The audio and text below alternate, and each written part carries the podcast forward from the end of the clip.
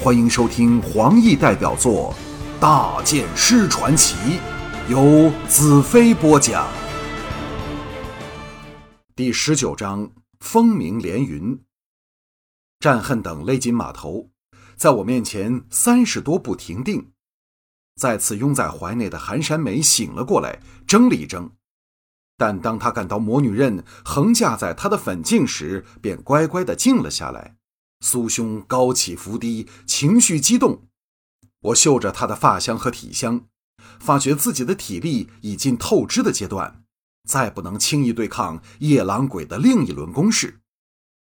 战恨灼灼的目光审视着我，判断着我体能的状态，惊异不定。太阳升离了地平线。大草原热浪卷起，双方都默然不语，只有马儿呼噜的喷气声和人的喘息声。战恨打破了沉默，咬牙切齿的道：“你仍要用它来威胁我吗？”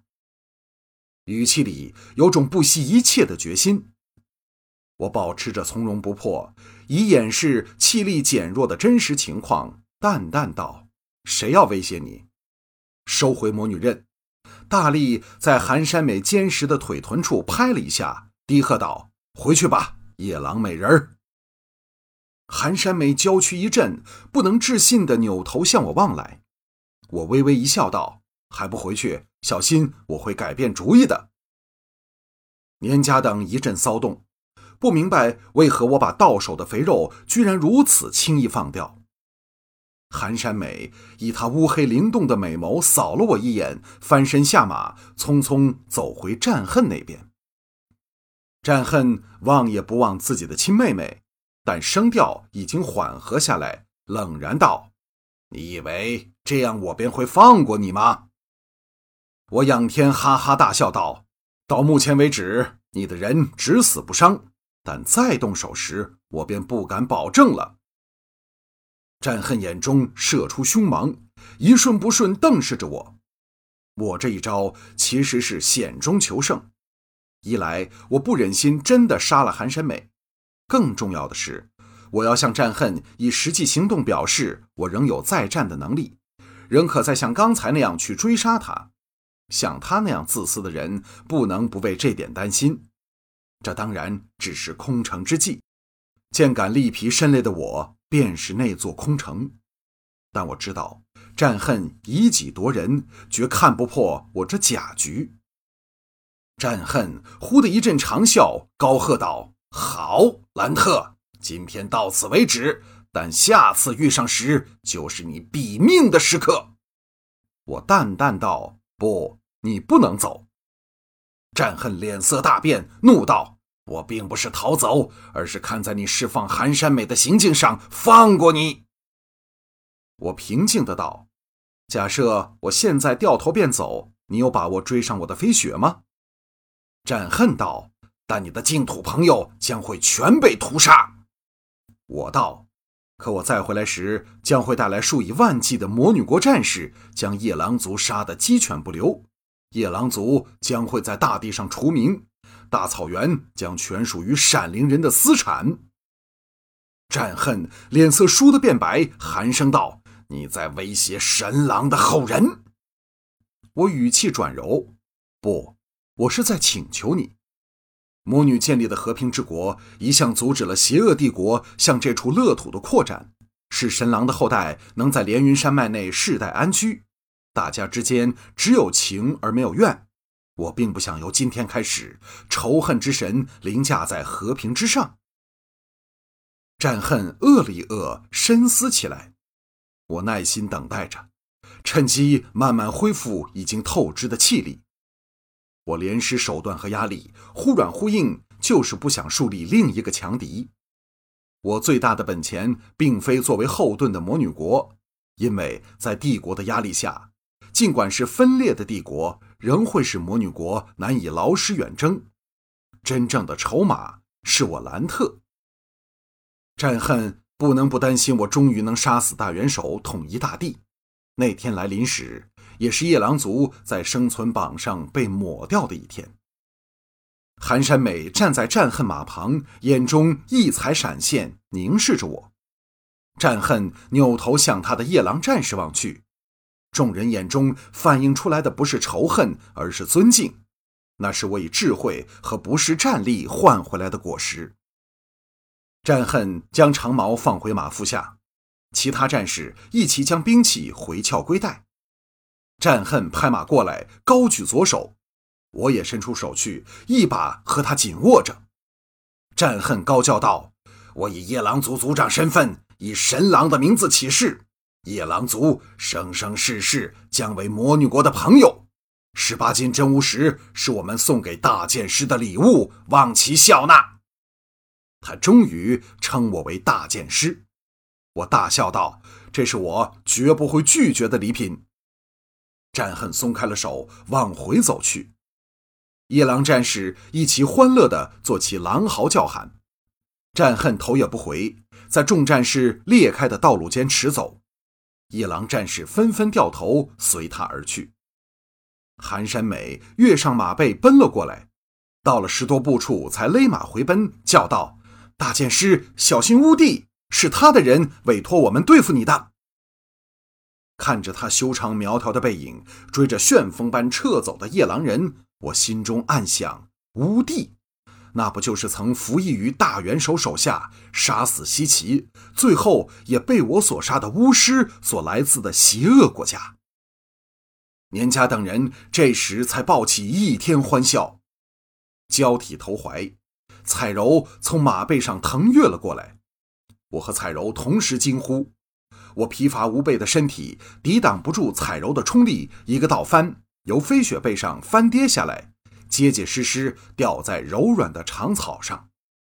年家等齐齐愕然，想不到我如此不堪一扑。彩柔在我怀中撑起身体，惊慌道：“大剑师，你没有跌伤吧？都是我不好。”悔恨的几乎要哭出来。我全身疲累酸痛，正要呻吟出来。蓦地，一道奇异的热能由背后的魔女刃透入脊骨，电火般射到四肢百脉，飘飘荡荡，说不出的受用。彩柔见我连声音也发不出来，俏脸倏然发白，泪水涌出。年家等也以为事态严重，纷纷下驼聚拢过来。我坐了起来，全身充盈着力量。压着心中因魔女刃的神奇而激荡不已的心情，向年家等笑道：“你们在看什么？难道我和彩柔耍一个花枪也不行吗？”众人一呆，跟着爆出震天欢叫。彩柔不依的一拳打在我宽阔的胸膛，嗔道：“大剑师骗人！”我握着他的粉拳，微笑道：“你不是总说我骗人骗的不像吗？”高耸的连云峰耸立前方，其他远近连云山脉的峰峦，连最高的也只是它的一半，使它更像站在矮子群中的超级巨人。雄伟黝黑的连云峰自山腰开始，树木便逐渐稀疏，到了山峰三岔处，连一株草也没有，全是黑色巨岩。近峰顶处，则是白皑皑的厚积冰雪。由山腰下的葱绿至黑色岩石和白色峰顶分成了三节颜色，使人一见便难以忘记。难怪它称为夜郎人的圣山。只是废墟的地图上，这连云峰在右下方以一个尖起的三角来表示，这使我大约知道了废墟的位置。可是要在大沙海里找一处地方，就像在沙滩上找一粒特定的沙子。我呆望着这号称天下第一峰的壮丽巨峰，不由升起一股崇敬的情绪。它代表的正是自然的伟大，一个存在着超越人类理解的奇迹，就像动人的星海，又或一望无际的大海。我从未试过对一座大山产生那种感情。飞雪缓缓在山路踏步，彩柔和大黑走在前面，不时回头看我。却了解的没有打断我的思路。年家侧着千里驼从后赶上道：“只有早上的一段时间才可以看到峰顶，一待太阳升空时，水汽上升会化成云，将峰顶封锁在云雾里。这样美丽的高峰，的确是大地最动人的奇景。我指着前路上铺盖着连云峰山脚的葱翠树林道：“这树林要走多久才能穿越？看来比风格魔女国和大草原的原始森林还要茂密的多。里面有没有路？”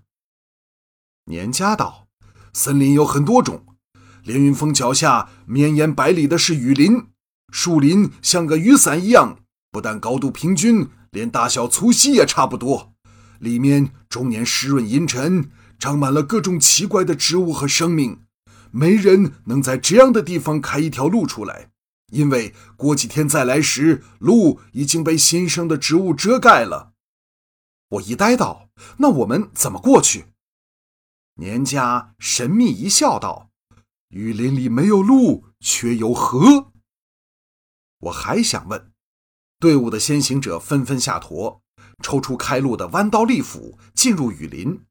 劈树破枝的声音密集响起，我也跳下马来，来到彩柔和大黑旁，笑道：“累吗？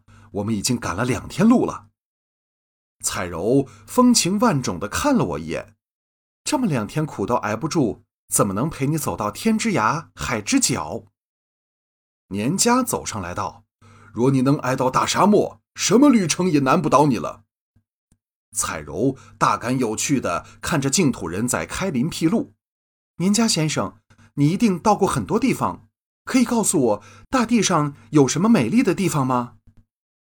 美女垂询，年家立刻神气起来，挺着肚腩道：“我家世代以来都是旅行家。我祖父原本生活在大海的另一边，为了逃避战争，一百年前才乘坐自己造的大船。”历尽千辛万苦抵达帝国，哎，哪知道帝国也非乐土，我父亲便带着我们逃往净土，直到今天。彩柔眼中闪着亮光，美目望向年家，柔声道：“在净土里真的是没有战争吗？”年家面色一暗，低声道：“在经历了悠久的美好与和平之后，厄运。”终于降临到这片大地上最动人的土地，唉！彩柔全身一震，骇然道：“你说什么？”年家正要答话，前面传来招呼我们前进的叫声。我趁势牵着彩柔坐骑，将不知钻到哪里玩耍的大黑呼唤回来，跟着队伍尾巴进入雨林。飞雪跟在我们后面，这家伙比人还要聪明。大黑不时跑去讨好他，但骄傲的飞雪总是对大黑爱理不理，那种关系会看得人发出会心的微笑。雨林的确是个奇妙的世界，一切都是浓密湿润，像刚下完了一场雨，没有一株植物是分开独立的生存，生命都交缠纠结起来。一只树干身上可以同时长出数十种乃至数百种植物。大到缠卷百尺的巨藤，小到比手指还细的弱草小花，树与树间根藤杂混，又长出无数的花草植物。不一会儿，我已感到失去了方向，迷失在这每一处情景相同，仿佛一个单一生命的庞大雨林里。前面水响传来，彩柔欢呼道：“原来有条河在林里，那好多了。”女人对黑暗的地方总是心怀畏惧。一条宽达二十步的河蜿蜒由林木左方伸出而来，再流往前方。我记起了年家的话：雨林里没有路，但却有河。岸旁有数十个用粗树干扎的大木牌，足够将人驼和马从水路运走，显然是年家等来此的工具。年家指挥着手下将木牌推进水里。来到我面前，得意地说：“前人以为只有野狼峡才是贯通连云山脉的通道，连沙道也这样认为。岂知我年家却有着来去自如的秘密窍门，故此我命名此河为年家水路。”彩柔由衷地赞美道：“年家先生，你真是非常聪明。”年家老脸一红，像大黑般飘飘然起来。我微笑道：“年家先生，所有人都在等你。”年家回头一看，见大部分人畜均已登上木牌，有点尴尬的道：“哦哦哦，来来来，我们快登木牌，顺着水路，黄昏时即可抵达林上丘，明天正午便可出林了。”彩柔抿嘴一笑，道：“不是年家秋吗？”年家正容道：“我年家以伟大旅行家的身份声明，林上秋正式命名为彩柔秋。”彩柔微一错愕，俏脸微红，垂下了头，又欢喜地偷看了我一眼，显然觉得很好玩。但不知为何，我心中却升起一股不祥的感觉，催促道：“下船吧！”年家对时间的掌握的确非常之好，在长杆的撑推下，整队人畜在十多个大木牌上，通过九曲十一弯的河道。终于抵达了被新命名的彩柔丘，旅程可算是舒适畅快。